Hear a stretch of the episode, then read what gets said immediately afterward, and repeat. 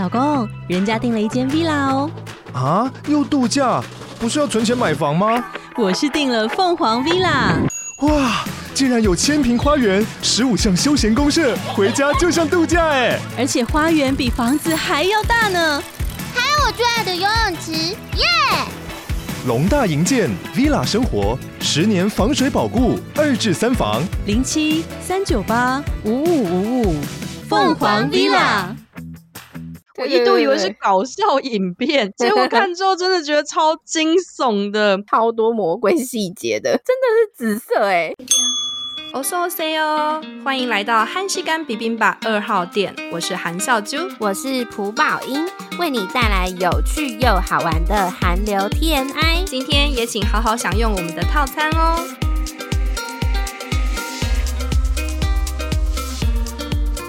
哎，结果我上一集呀、啊，才在那边说什么台湾有神秘结界，整个两个台风来都完全躲过。可是海葵台风就这样突然来了耶，那它路径一直改啊，一下什么爆头台，然后扑北台湾，后来又变穿心台，耶，哦，结果整个就是睽违四年，终于有台风登陆，完全跟上次讲的完全不一样啊。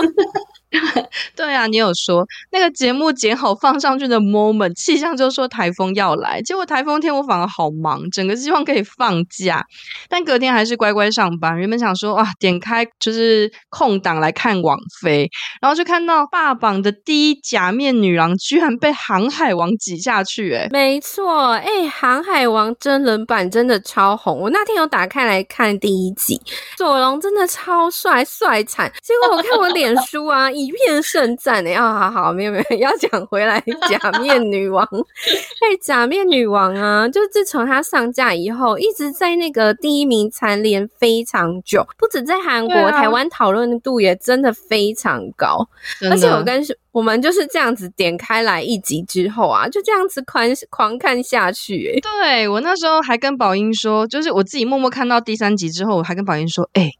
你有没有看那个假面女郎？那个假面女郎第三集很好看，我真的觉得不错。然后宝英就回答我说：“哎、欸，我看到第四集跳到第五集了。”没错，我们今天就要来谈一下假面女郎，以及呢各种外貌至上的议题的影剧推荐哦。王美直播 A 餐，假面女郎各种十九禁背后的意涵。很红的假面女郎，她上架一个礼拜就登上了全球八十二个国家 Netflix 的非英语节目排行榜冠军呢。一开始啊，我跟啾整个看网飞的那种混剪预告片大误会，我们把它跟那个另外一部绝世网红整个搞混。然后其实我们想看的是假面，结果后来看到正式榜上架才知道啊，搞错了啦，傻眼。没错。超傻眼的！我那时候看到绝世网红的时候，想说，哎，怎么看了半天一直没有面具出来哈？我才跟宝英讲说，哎，哦，原来我看想要看的是假面女郎啦，因为他们的预告片啊看起来风格超像，但实际上是两个不同的故事，而且只 那那主角都是网红直播主而已，这样子。对，而且他们两部走向差超多诶，就是 简单来说，爵士网红啊，就是直播主在那边勾心斗角、大乱斗的故事。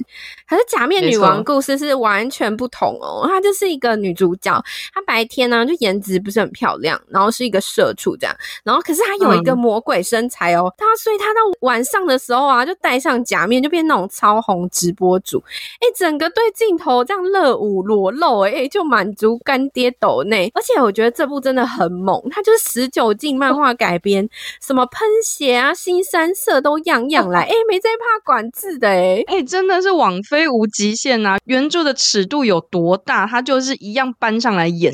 然后刚开始我可能说，哎。这可以播吗？后来想想，哦，对对对，这不是电视播出的，这是网飞爸爸播出的，可以 可以。没错，而且如果大家有去看他海报啊，他其实讲的很清楚，诶，直接点出戏剧重点，就是三个姓名、三个人生、三起命案。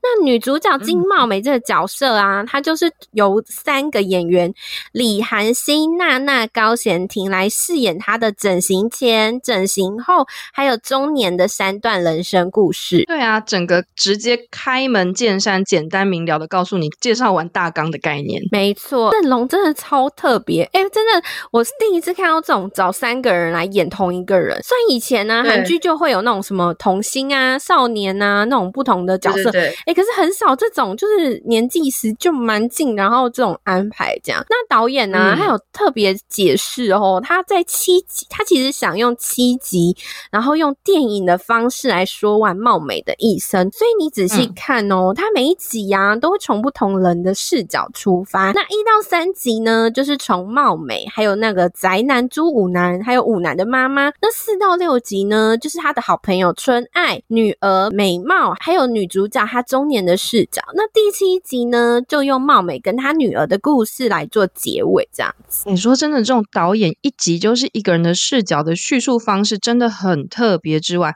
我对于第一个由李韩星饰演的那个金茂美的选角，我整个吓到。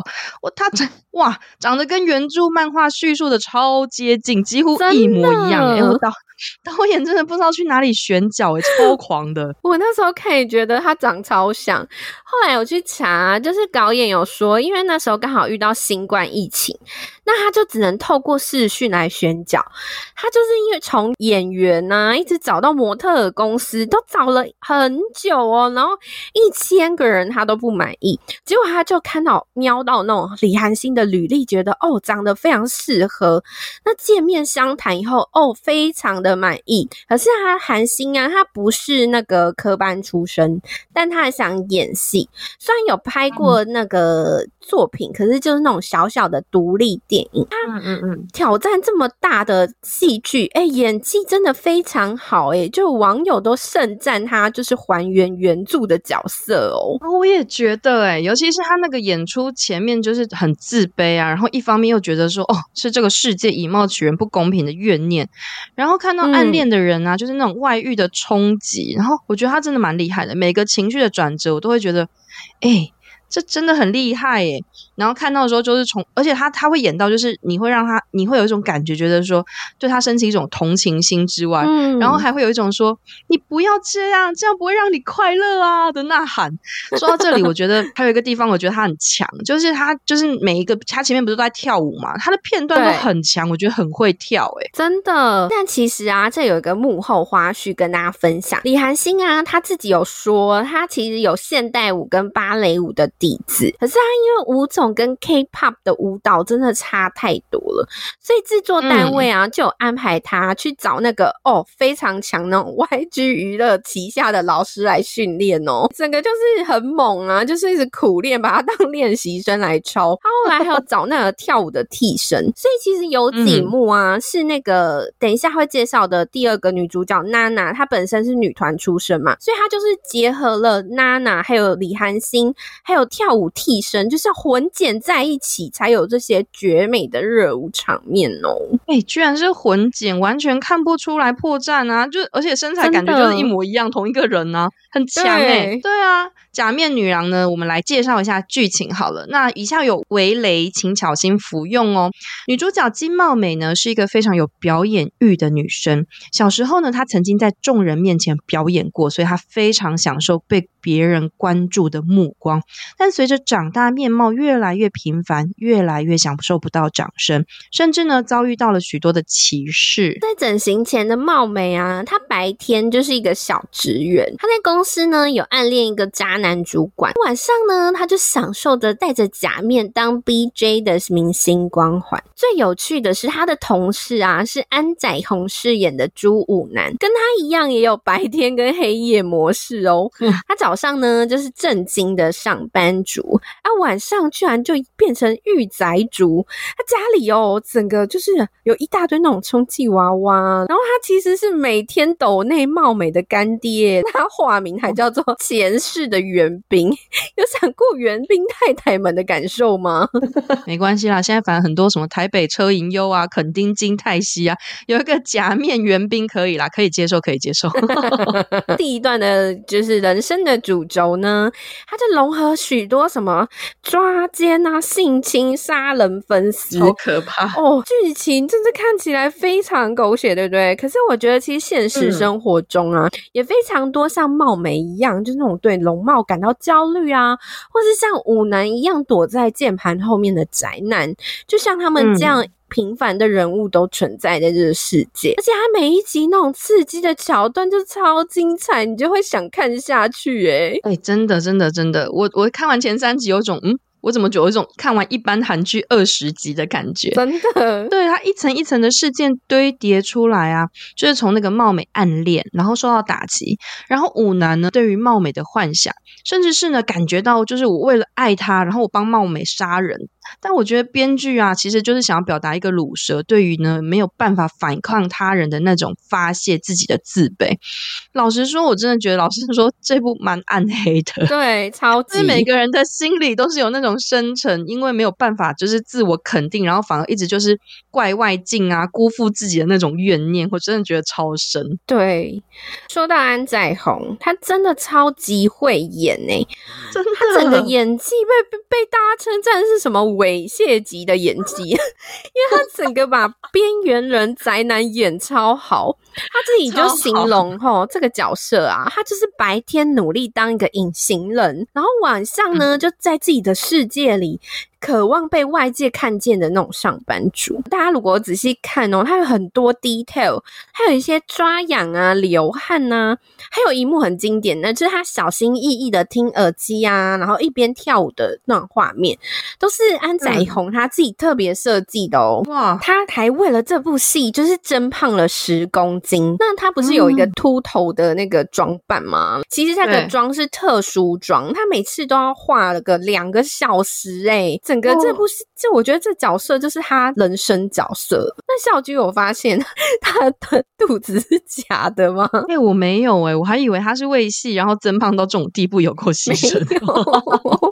哎、欸，他真的超牺牲的，完全跟他在其他的戏里面差超多的、啊。因为像之前他有演那个《请回答一九八八》，顶多就是有一种就是圆圆憨憨很可爱的感觉。嗯、但这部戏完全超猥琐的，重点不是只有胖而已哦，而是整个气质，你就是觉得他是。是变态啊！对，所以他其实本人很伤心，因为大家都以为他肚子真的这么。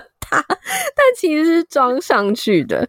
然后他还分享啊，就有一次有粉丝啊到现场探班找他，结果完全找不到，但他其实本人就在旁边呢。他就觉得很伤心，就是判若两人，然后粉丝还认不出来。会不会太扯，差差太多了吧？而且我觉得他前面就是那种畏畏缩缩啊，把那种貌美视为女神，然后到最后就是发现貌美身份，然后就那边很得意，然后最后为了貌美杀。人感觉自己突然变成英雄，然后忘了自己是谁，然后仗着那种优越感，然后英雄强上貌美的那个过程，我真的觉得看了就觉得。天呐，你真的是变态吗？你有够可怕！我也觉得很可怕。哎、欸，现在想讲一下，又想到那些可怕的画面，真的好恐怖。然后他自己就是有对这个角色非常多的想法哦，因为他就觉得啊，御宅族就是要加日文才会比较精彩，嗯、所以他就跟导演说啊，就是有些桥段他想要加一些日语进去，像那个最经典的那个告白戏，他就是日语，就是说、嗯、哦，爱してる那段。 哎、欸，导演当场吓呆耶！他说：“哦，这这好经典，很棒，很有趣。”他就觉得哦，一定要留下来这个桥段这样子。不得不说，我觉得安宰弘把那个朱武男这个角色表现的淋漓尽致。那因为杀害朱武男后啊，就是逃跑到乡下的貌美开始展开出他的夜总会女郎第二段人生。嗯，这个第二段人生呢，就是由娜娜林真儿演员演出。那娜娜呢，其曾经是 After School 的成员员之一，他甚至还组成了那个焦糖，就是橘子焦糖小分队，他完全是一个 idol 出身的演员诶。没错，而且只要提到娜娜，就一定要提到她的美颜神颜值。她曾经两次拿下世界百大美人榜首，诶，所以她这个角色一公布她是主角的时候，网友都觉得哇，剧组很会选人哦。对，而且我觉得这个剧组真的是很狂，因为他除了长得很正、很会选之外，其实娜娜也曾经说过，她在二零一五年去弄过双眼皮。嗯，那因为以前呢，就是她是单眼皮，她曾经被笑过。她诶、欸，她被笑过诶、欸，你看连她都会被笑，所以感觉就是能够完全她能够体会剧中角色，因为很想变美的那份心情。但我不得不说，我觉得最惊艳的桥段是娜娜全是貌美，因为杀人被逮捕的时候，不但没有惊恐，反而在镁光灯前面展现出那种被注目的喜悦。哇，我鸡皮疙瘩真的那时候真的起来，真的超狂的演技。没错，他后来到监狱里面的演技很也很令人刮目相看呢，就变身女魔头，还有一大堆暴打戏嘛，哎，我完全吓到哇！原来娜娜还有这种演技哦。对，然后接下来呀，就是朱武南他死掉之后啊，就是由一、嗯、呃连慧兰来出演那个武南的妈妈庆子。嗯，大家应该对他非常的熟悉，因为他就是在各大韩剧啊，就是那种最强绿叶。那最近大家比较知道的就是那个《黑暗荣耀》，他就是演那个被家暴的姨母。对，我就是被那个连慧兰给误导的，因为连慧兰一开始演的庆子在预告里面呢、啊，就是用那种很年轻的网络的语言在交谈，嗯、然后就是戴个眼镜，感觉很可爱，有没有？我一度以为是搞笑影片，结果看之后真的觉得超惊悚的，因为他演出那个儿子死之后，为了要帮儿子报仇啊，几乎是全面在追捕猎杀似的，想要毁灭掉貌美的感觉。他甚至连貌美的女儿美貌都想要毁掉，欸，我真的觉得哦，好可怕！我看了才知道他是恐怖片，不是搞笑片。真的，他真的超可怕的。我看有一派说法说啊，因为庆子啊，他会想要杀掉貌美复仇，其实是源自于他自己对那种儿子武男这种。他以前不是对他那种变态式的养成啊，嗯，可能有感到一点后悔哦，觉得真的是一段很扭曲的母爱。其实就是哦，觉得我就刚刚就说了，这部戏真的让人家觉得很恐怖，真的。而且还有呢，就是最后就是庆子啊，就是终于不是杀掉貌美嘛，然后他就是又被警方击毙的时候，哎，我觉得真的是戏精，他那个解脱的眼神啊，我真的觉得演这部戏的人到底是怎么回事，都是戏精吗？那连慧兰演员，她其实自己在采访的时候，她有说，她不是有一幕就是被推进就是湖里面的戏份吗？对。但是她其实有恐水症诶，但她为了这个镜头，她想要就是克服对水的恐惧，她还去上了什么潜水课程啊，或是在儿童泳池里面不断的练习把头就是埋进水里，然后抬出来，埋进水里抬出来。我觉得她为了这场就只有几秒钟的镜头，最后在水中拍摄长达十二个小时，连导演都说。他有够敬业，真的就是被很被他感动。真的，他真的超会演。像刚刚小九讲那个，嗯、就是他最后被枪毙的画面，我整个就是一讲就马上想起来那个场景，好可怕，真的。然后第三段呢，就是监狱的中年人生，他就是由韩国小姐出身的高贤婷来主演。哎、欸，他也超级会演，他就把那种监狱从大姐头，然后得知到女儿被威胁，后来被关紧闭。呀，然后读圣经，哎，突然那种受主感召的心情，一转折演的超好的，哎，不愧是以前呢、啊，他拿过就是那以那个善德女王，她曾经拿过百想电视剧大赏，哎，所以我就觉得哦，果然就是像小菊刚刚讲的，全部人都是戏精。对啊，而且而且他后来不是很常演那种狗血剧吗？我觉得不愧是狗血剧出身女王，没错，我真的是被他前一秒发狠，就是。一副女大姐头，我要把你干掉。然后下一秒就是很很圣洁，抱着圣经，然后那边虔诚祈祷的圣洁演技，我吓死，你知道吗？我想说，要不是我作为一个就是全观众，然后以全知的视角知道那个来龙去脉，我真的会觉得这个人发疯。没错，而且最后重点呢、啊，他就是要越狱啊，出去救那个被连慧兰绑架的女儿高贤廷，他整个母爱爆发、欸，哎，他就好几幕啊都没有说话，但是他静静看着女儿的表情。情都演得非常到位。那、嗯、他其实本人背后有个辛酸故事。嗯、他其实，在最红的时候啊，嫁给三星集团会长李健熙的外甥，就是韩国新世界百货公司的副会长郑龙正啊。我知道他是豪门媳妇啊，而且因为那个夫妻不和的关系，没有办法融入婆家，所以他们好像结婚八年左右就离婚了。没错，而且他真的很惨，他后来还被三星集团整个封杀，而且他生两个小孩啊，就没有拿到抚养权，还被禁止见面。所以他自己在讲说，他演这部戏就是母女戏份的时候非常煎熬，因为他到就是最后一幕，他才见到第一次见到美貌嘛，他就觉得哎，就是都没有见过自己的小孩，就觉得很厚颜无耻。所以他原本有一个戏啊，是他倒地吐血，原本导演有给他台词哦，可是他觉得说什么都觉得自己脸皮实在是太厚了，所以他就自己把它改成就是看着对方，就是一句话都不说，就这样微笑收场。天哪，你这样讲完，我突然有种很想哭的感觉。嗯，哇，这样子你这样讲完那一部的感觉更伤心了。因为我那时候就是觉得说，哦，他千言万语啊，然后那一刻就是感受到他对美貌、貌美对美貌强烈的那种爱，然后抱歉，还有保护到他的安心。没想到背后还有这一段故事。没错，他最后这个结局就是两个母爱的大对决。然后我这次啊，就是特别找了金龙勋导演他的专访，他有分享五个你不知道的小细节哦。来来来，赶快跟我们听众朋友分享一下。第一个啊，就是大家第一集的时候。就会看到貌美她做 BJ 的面具，其实是用娜娜演员的脸来当模型做出来的耶。哎，难怪我看那个面具的时候，我想说，哇，这个面具很美，去哪里买买得到？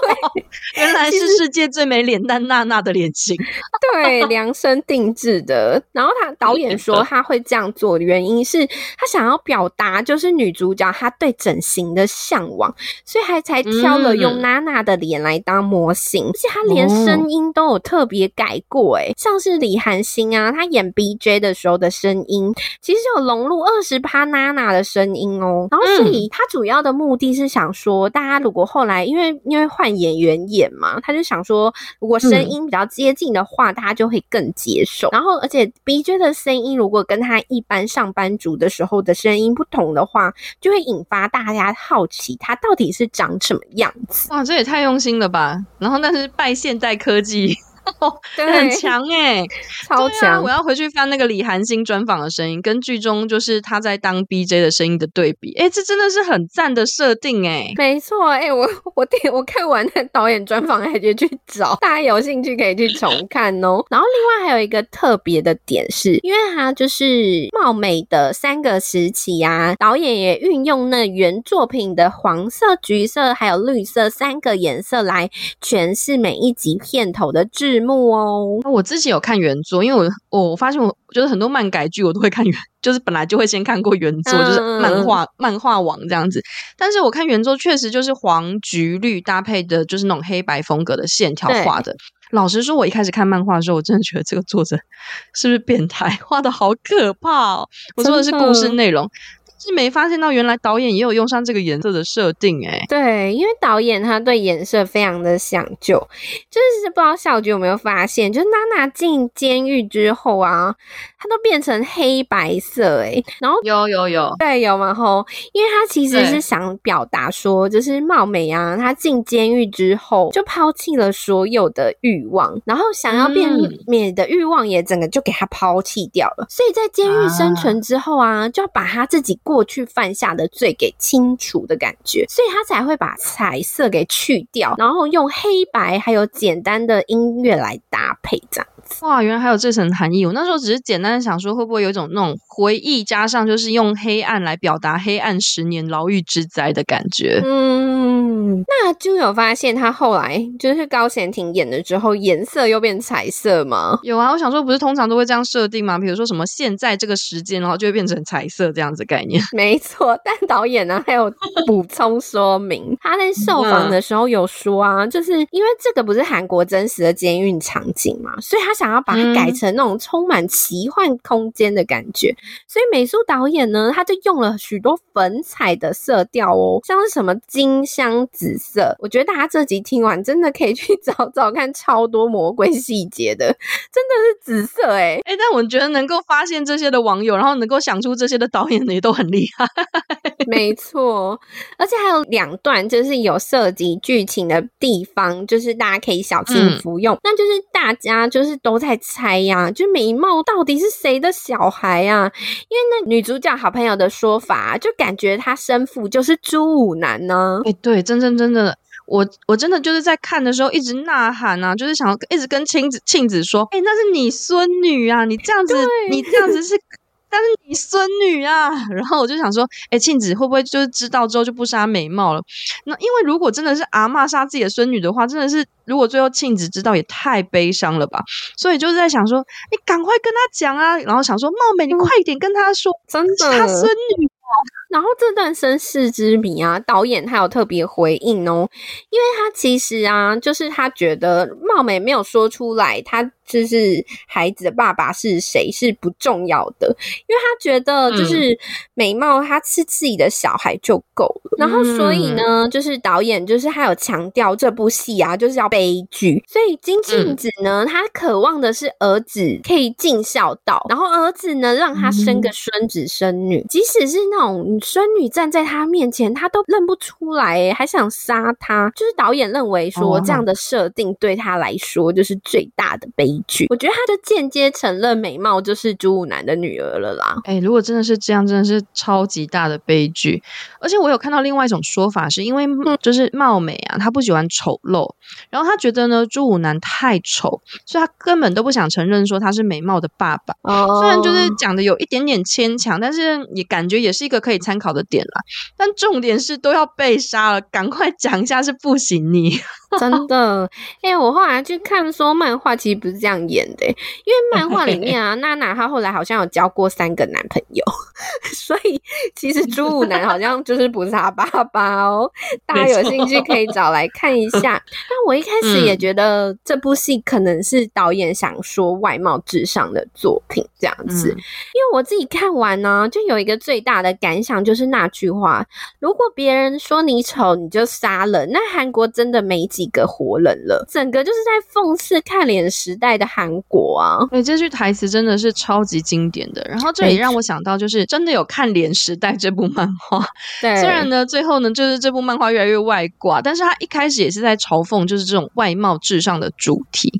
不过我总觉得导演好像不只表达的是这些东西，还要想要讲更多。对，因为他自己有解释啊，就是乍看之下很像是外貌至上主义的主题，但他觉得不是全部，而是有三段人生都有不同的故事。虽然第一、二集真的没错，就是在讲外貌，嗯、可是他觉得他是整个。作品里面还讲了非常多社会的问题，像是跟性犯罪有关的议题呀、啊，还有父母的罪为什么要儿女来承担？嗯、他觉得这部戏的重点呢、嗯、是在讲人类的双重性跟两面性，所以他才选择用不同的视角来说，可以更接近就是本质这样子。真的，这部戏看到最后呢，就像我讲，我为什么一直说很可怕或者是一种悲剧呢？因为你会看到说，每一个人在一开始的一个错误的念。念头下来，然后他步步造成的悲剧。嗯，比如说呢，貌美以为变美就是得到快乐的唯一解方。